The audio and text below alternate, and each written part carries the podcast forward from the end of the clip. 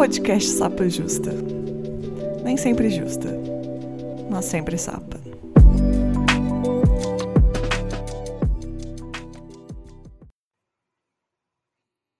Olá, Sapas Justas. Sejam bem-vindos a mais um Sapa Justa.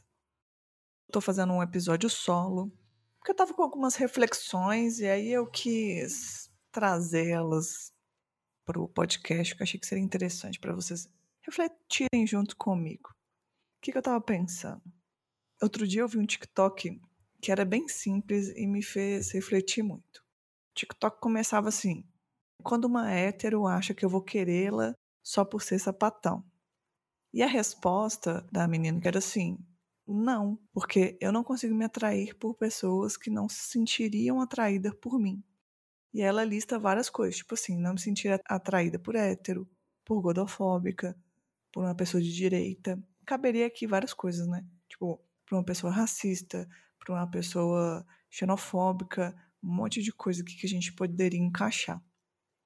Só que esse TikTok que eu achei bem simples me trouxe um, um estalo assim muito interessante, porque tem muito isso, né? Porque eu acho que ao longo da nossa vida, e se pá até hoje, por muitas das vezes a gente se atrai por quem não se atrairia pela gente. E a gente permanece nesse modo, né? Que é meio sádico até. E ela termina o vídeo falando assim: Eu quero amar, mas eu também quero ser amada. E isso eu acho que faz muita diferença, né? Porque tendo em vista que a gente passa muita homofobia né, na vida, a gente começa a achar que a gente não merece ser amada. Não consigo ver como que isso não tem conexão, às vezes, com isso que a gente traz muito de se interessar por pessoas inacessíveis, muitas das vezes.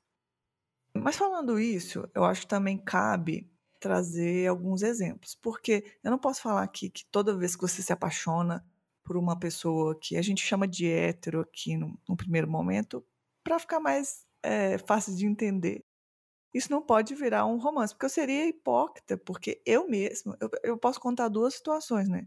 Primeira vez que eu fiquei com uma mulher, eu tinha 18 anos, e era uma menina que eu conhecia, que eu convivia, que já se entendia como lésbica, e ela dava em cima de mim, só que eu falava com ela, não, eu sou hétero. Só que eu não era, né? A minha cabeça estava muito confusa na época. Hoje em dia eu olho e acho engraçado porque eu repetia que era hétero, continuava saindo com ela, gostava muito dos ambientes, tipo assim, ah, tem um monte de, de sapabi, eu queria estar lá, eu queria estar com ela. Era a pessoa que eu achava muito interessante.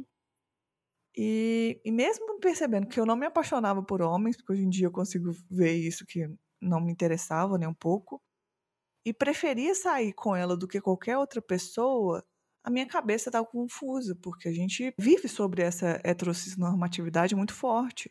E isso realmente pode acontecer. Então, em caso talvez você está interessado com uma pessoa que estava nesse momento que eu tô, seria hipocrisia de falar que isso não pode acontecer. Obviamente, eu acho que eu estava correspondendo a ela mais do que eu mesma percebia. E assim, não foi muito tempo também para me convencer, né? Eu acho.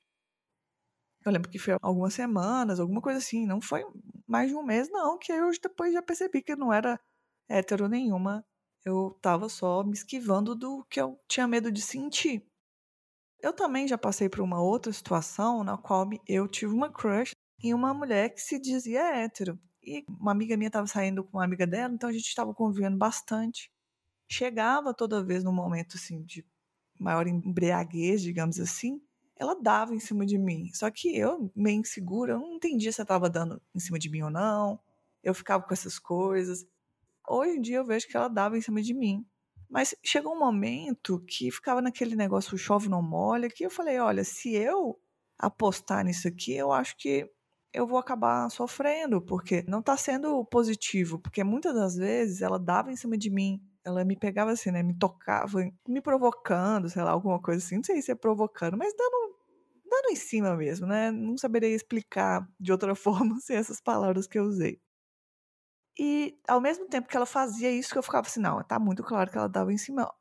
Em contraponto, ela começava a falar tanto que ela gostava de homem e era bem uma necessidade de afirmação. Só que eu não conseguia nem fazer essa leitura na época.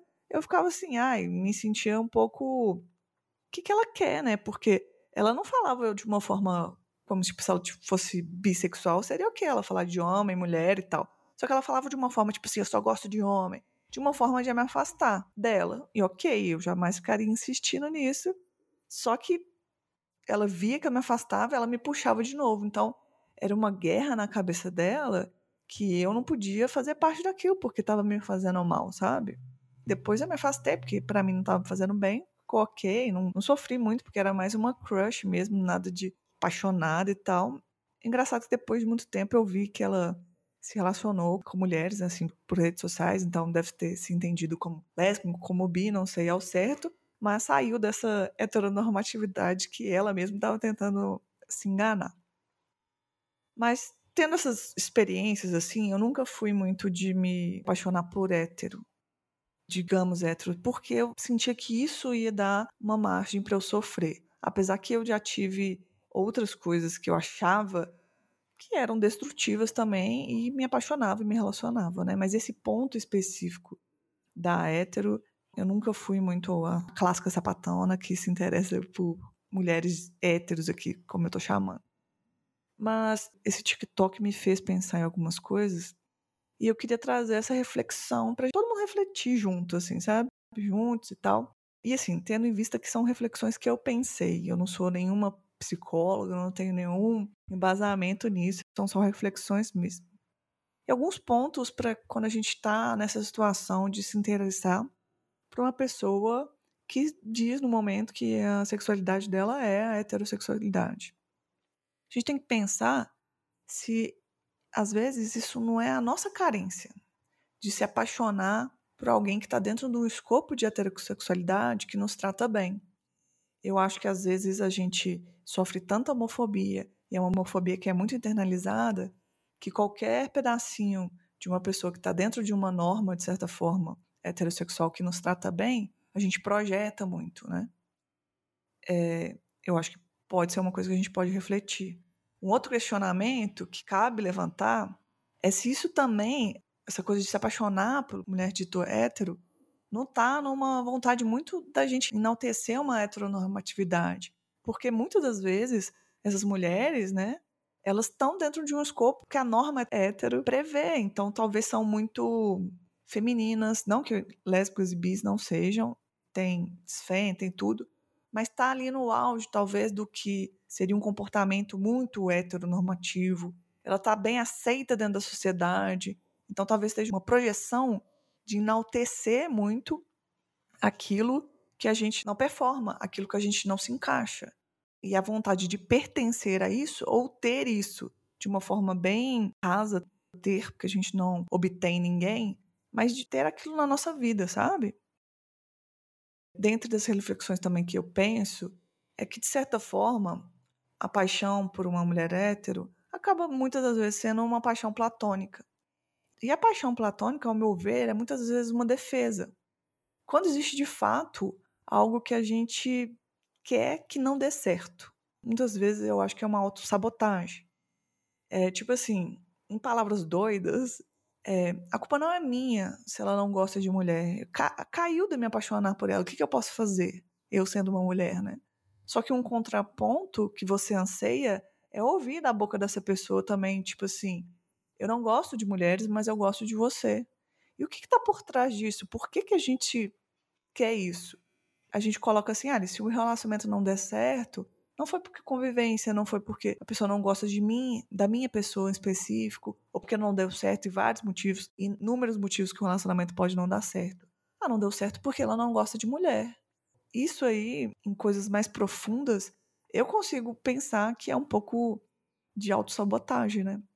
E voltando um pouco sobre a postura tanto sua, né, de ser uma mulher que gosta de mulheres no quesito tanto ser lésbica ou bi, é tipo, se a gente também não tá desrespeitando a outra pessoa no, no quesito do que ela quer o momento que ela tá.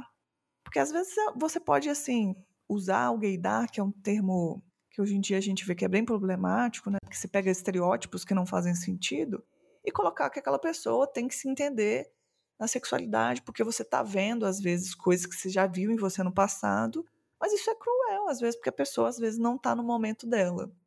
Não vou deixar de criticar aqui também as mulheres que se entendem como héteros até certo momento e usam as mulheres sapabis com alguma projeção de fetiche. Vale lembrar que mulheres sapas, bis, pans não gostam de ser usadas. Assim, ninguém gosta de ser usada. E a nossa sexualidade não pode ser um fetiche em nenhum momento. Se você estiver confusa, eu acho que um diálogo honesto é sempre o melhor caminho das duas partes.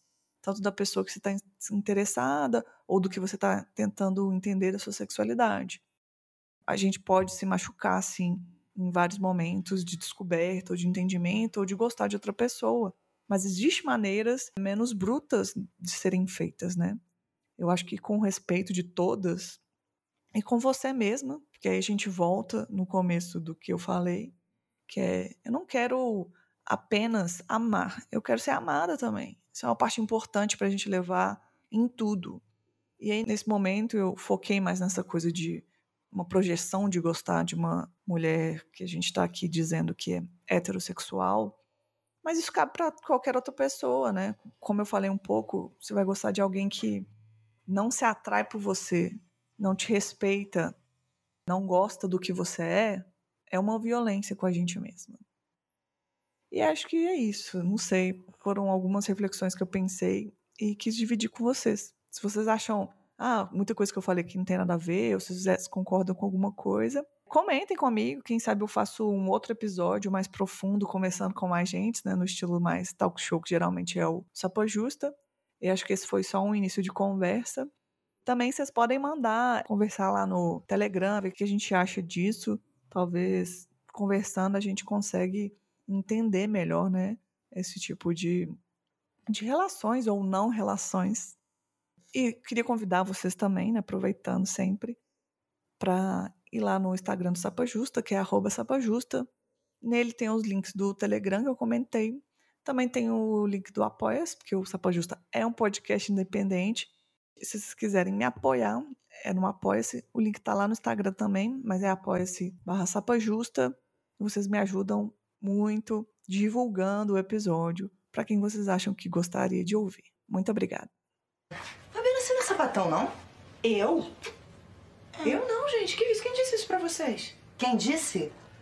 Ninguém disse. Maristela. Não, um peraí. Eu talvez, talvez eu tenha interpretado erroneamente alguns sinais que você me mandou. Mas que sinais, Maristela? Que sinais? Ah, esse negócio de ficar me convidando todo dia pra jantarzinho vegetariano na sua casa. É, vegetais, né, gente? É uma longa tradição.